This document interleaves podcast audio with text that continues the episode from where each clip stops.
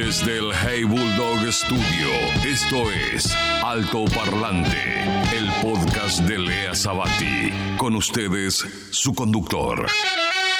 Ajusten sus auriculares.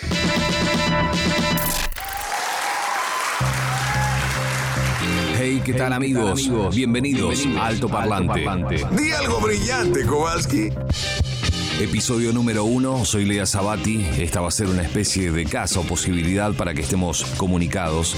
Y en este primer episodio, como les contaba, voy a traer acá algo que a mí me atrapa, que tiene que ver casualmente con el audio, con esto que estamos escuchando. El sonido. Sí, el sonido tiene para conmigo un vínculo muy fuerte. Hay una relación constante en todo lo que suena en el mundo y en lo que me rodea. Pero para empezar a entender un poco la historia, quiero que comprendan la magnitud de lo que genera el sonido o cómo puede formar a una persona, en este caso, quien les habla. Viajemos al año 1985, un adolescente que estaba en una butaca del Cine Teatro Colón, en Punta Alta, sentado, aferrado, esperando que llegara el tráiler entre esas dos películas que iban a pasar. Y ahí esa voz y ese sonido ya me marcaron para toda la vida. Viajamos. The world had been through a trial by fire, and only the greatest warriors and their deadliest enemies emerged from the flame. Él era Hal Douglas, una de las mejores voces de los trailers junto a Don LaFontaine que marcaron toda una época, pero eso me enteré muchos años después. A mí me podía el sonido. En este caso, Mad Max y la cúpula del trueno. Trailer 1985. ¿Te acordás? Now, Mad Max is back in Beyond Thunderdome. Mad Max Beyond Thunderdome. Te encuentras escuchando el podcast de Lea Sabati. Escuchas el podcast de Lea Sabati. Alto Parlante. Alto Parlante. ¿Entendieron? Bueno, a mí me impactaba todo eso. No me daba cuenta qué era lo que me pasaba, pero quería estar ahí. Después entendí que esas pronunciaciones, esa cadencia, tenían que ver con el sonido, como Hal Douglas, Don LaFontaine y tantos otros más pronunciaban sus palabras cuando decían un mundo, un día, un hombre, ¿sí? Yo lo digo así, no pasa nada, pero en realidad, si pensás un poco, ellos decían, One day, one man, in a world. Y todo ese tipo de cosas que era colocar la voz en algún lugar. A mí me vino muy bien porque eran como herramientas que iba adquiriendo. No me quiero poner técnico, acá la cuestión es que durante esos ochentas a mí me llegaba información de todos lados, no sabía qué hacer con ella y ni siquiera sabía que era información. ¿A qué me refiero? Salgamos del tráiler y vamos directamente a la habitación, sí, del adolescente, cuando le llega en el año 87 un disco, el segundo disco de Roger Waters, que se llamaba Radio Chaos. Y ya el hecho de tener la palabra radio ahí, a mí me había comprado, se había llevado todo mi dinero, estaba todo más que bien. La situación es la siguiente, cerremos los ojos e imaginemos.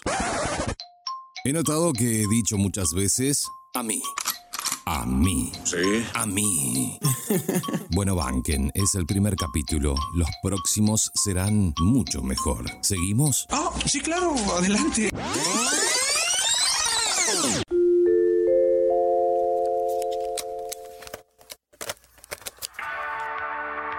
Un cuarto de adolescente, una pieza, una habitación, llámalo como quieras. Un radiograbador Boombox ahí sonando con alguna canción o alguna radio.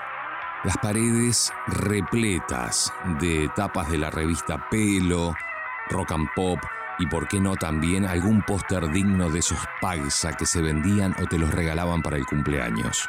Y por supuesto, el ritual para escuchar un disco o un cassette, como fue en ese caso. El pacto implícito con el resto de los que vivían en la casa, casi como un gran cartel que decía no molestar. Ponerme los auriculares, encender un cigarrillo recostarme en una cama bastante vieja y ruidosa, cerrar los ojos y finalmente darle play. Lo hice y sonó esto.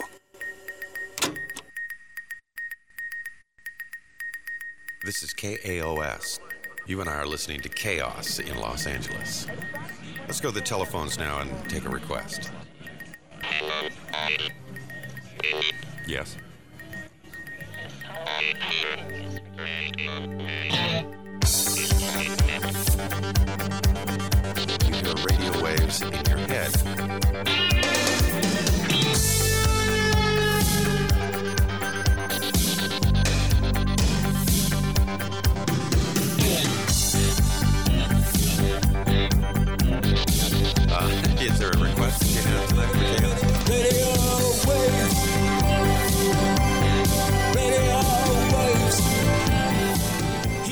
Impresionante, ¿no? Cerrar los ojos y escuchar a Roger Waters gritando Radio Waves.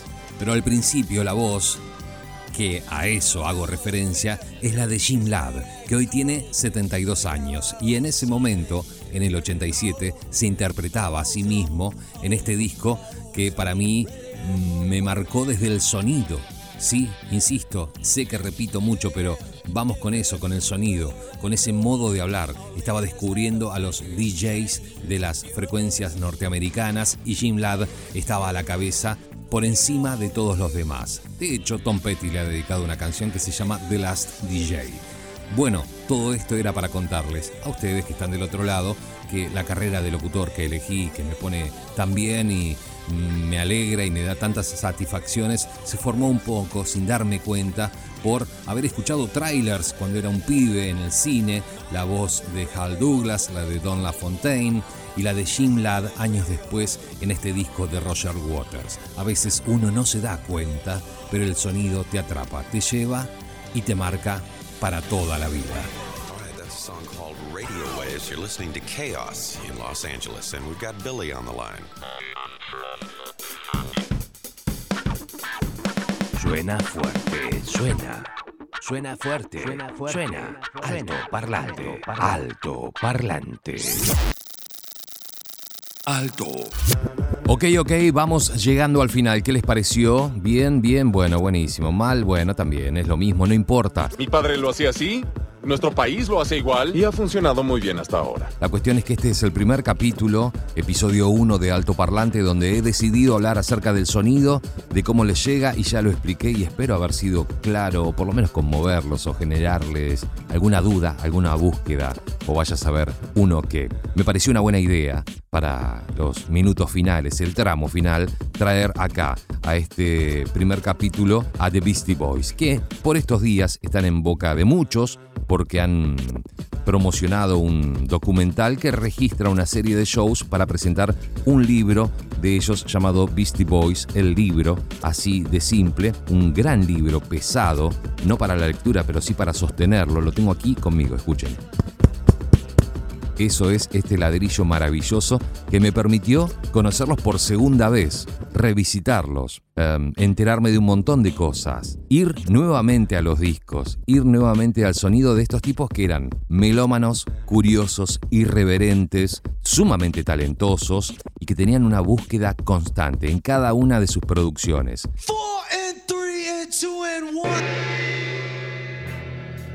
Vayamos directamente al año 1983. Sí, la anécdota es de Adam Horowitz, A.D. Rock. Está en la página 114 del libro y dice algo así. Así que un día estoy en el piso de mi amiga Tammy. Estamos en 1983, se supone que tendría que haber ido al instituto, pero no. Estoy en el departamento de Tammy, en la calle 18. Estamos pasando el rato, sin más, la tele está encendida, pero en segundo plano, de repente oigo nuestra canción, Beastie Revolution, la cara B del single Cocky Puss, sonando de fondo. Un momento. ¿Cómo? No puede ser. Me lanzo hacia la televisión, subo el volumen y... ¡Tatán! Es nuestra puta canción. Good evening and welcome to Beastie Chinese en un anuncio de British Airways. Casi me da algo. ¿Podría ser que nos estuviera ocurriendo esto?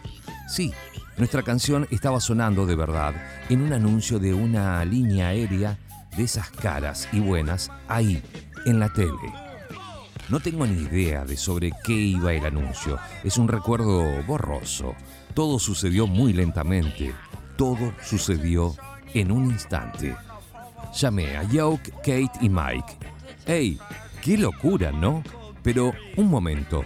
No se puede utilizar la música de otros para un anuncio sin pedir permiso. Quiero decir, nosotros éramos nuevos en la industria de la música, pero joder, la British Airways. ¿Dónde está nuestro dinero?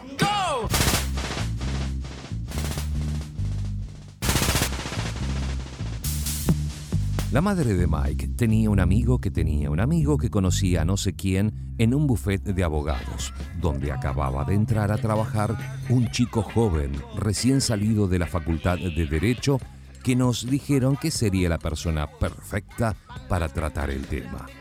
Y así lo hicimos. Era más o menos de nuestra edad, pero ponía todo su empeño en parecer un adulto y actuar en consecuencia se puso en contacto con los abogados de British Airways y rápidamente se ofrecieron a pagarnos una indemnización. Adam, Mike, Kate y yo recibimos cada uno 10 mil dólares. Más allá de trabajos casuales aquí y allá, de unos cuantos dólares por hacer conciertos y de mi trabajo en la heladería, les había contado que trabajé en una heladería.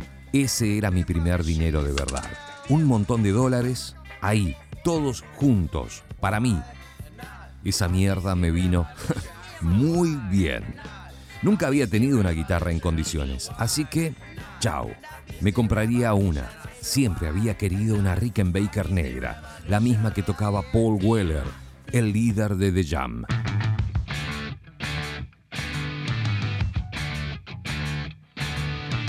Le había echado el ojo a una de segunda mano en Rogue la tienda de música de un amigo de mi madre.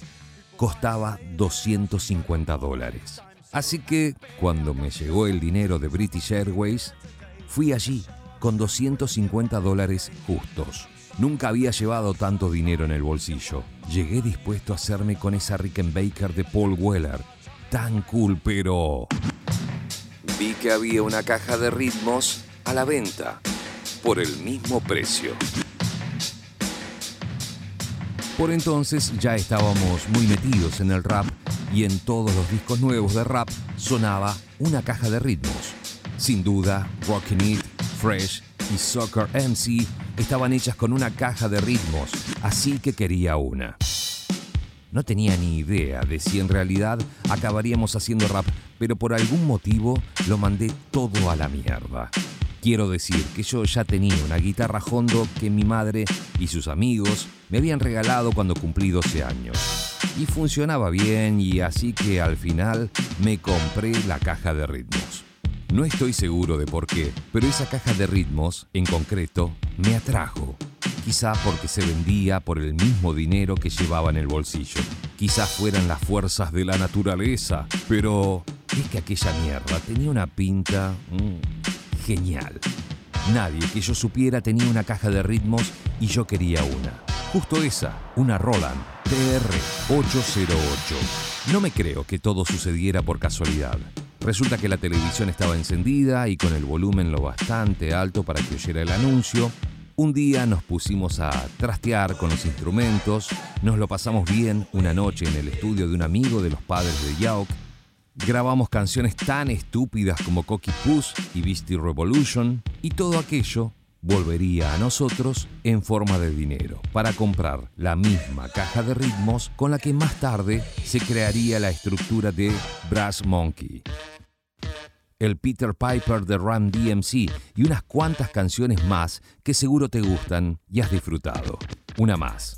Otro aspecto absurdo del asunto de British Airways fue que más adelante descubrimos que la persona responsable de seleccionar nuestro tema para aquel anuncio había sido un tipo que estaba en una banda llamada Hazy Fantasy y apenas dos años antes de que conociera a Tammy y fuera a su departamento y escuchara aquel anuncio de televisión, yo había sido un chico que escuchaba en su casa el disco de Hazy Fantasy, en un modular de mierda, marca Emerson, con una bandeja, un sintonizador y un radiocassette. O sea, ¿cómo suceden estas cosas? no lo sé, pero esta mierda debería aparecer en un libro, ¿no?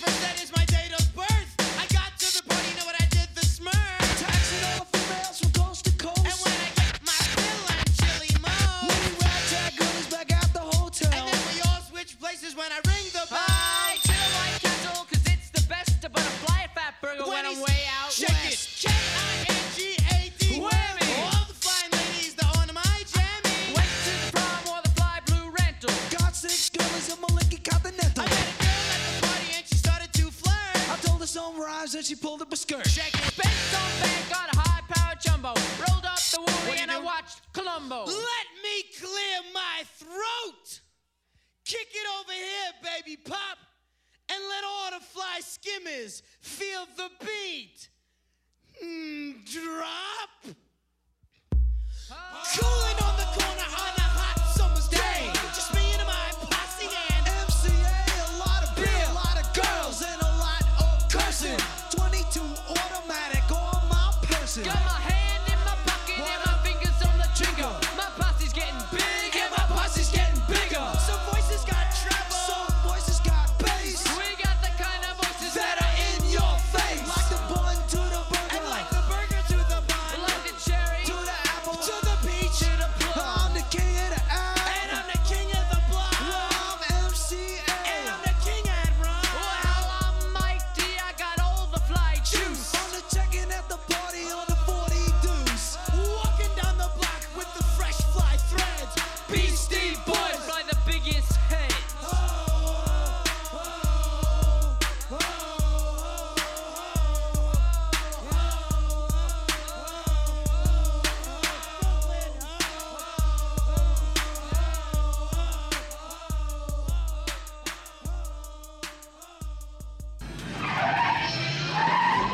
Así pasó el episodio número uno de Alto Parlante. Retroceda, no hay suficiente camino para alcanzar 88 millas. Camino.